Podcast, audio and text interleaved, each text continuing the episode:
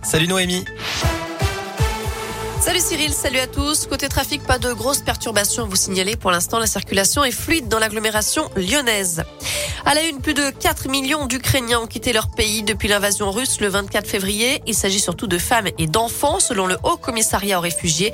La Pologne en accueille plus de 2,3 millions. La France, 30 000 seulement. L'Europe n'a pas connu de tel flot de réfugiés depuis la Deuxième Guerre mondiale. Notez que la ville de Tcherniv, dans le nord de l'Ukraine, a été victime de bombardements toute la nuit, selon le gouverneur de la région, alors que Moscou a annoncé hier une réduction de son activité militaire dans cette zone. Aller-retour dans la région, à Lyon notamment, Lyon qui vient de passer à 30 km heure. 84% des Russes sont maintenant concernés par cette nouvelle mesure. Le 30 généralisé de partout pour améliorer la qualité de l'air et surtout la sécurité routière. Avec une nouvelle journée de manif des fonctionnaires demain, plusieurs syndicats réclament l'augmentation immédiate du point d'indice, la retraite à 60 ans à taux plein et une augmentation des effectifs. Des perturbations sont à prévoir, notamment dans les écoles et les cantines scolaires. Il proposait des bonbons aux enfants dans la rue. Un homme de 58 ans a été interpellé par les gendarmes de Saint-Genis-Laval et placé en garde à vue. Il était recherché en Allemagne et dans plusieurs pays européens pour des infractions à caractère sexuel, selon le progrès.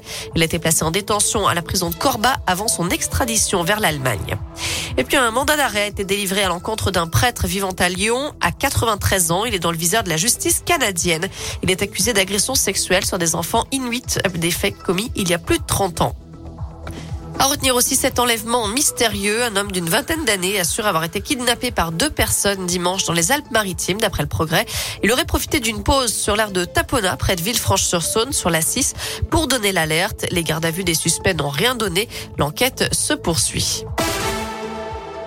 Comment se déroule une audience de divorce ou un procès en correctionnel? Eh bien, vous le saurez très vite puisque dans quelques jours, les caméras auront enfin le droit de filmer les audiences dans un but pédagogique uniquement.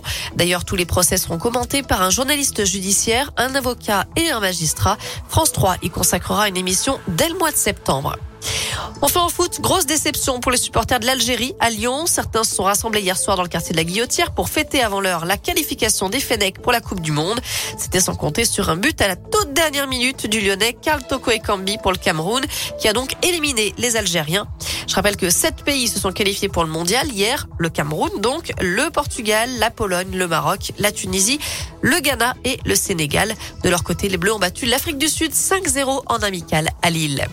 Voilà, vous savez tout pour l'actu. Côté météo, cet après-midi, c'est une alternance de nuages et d'éclaircies, même si c'est bien évidemment la grisaille et les averses qui vont dominer dans les prochaines heures. Les températures varient entre 13 et 15 degrés. À partir de demain matin, les températures vont de nouveau chuter. Demain après-midi, ça dépasse pas les 10 degrés. Merci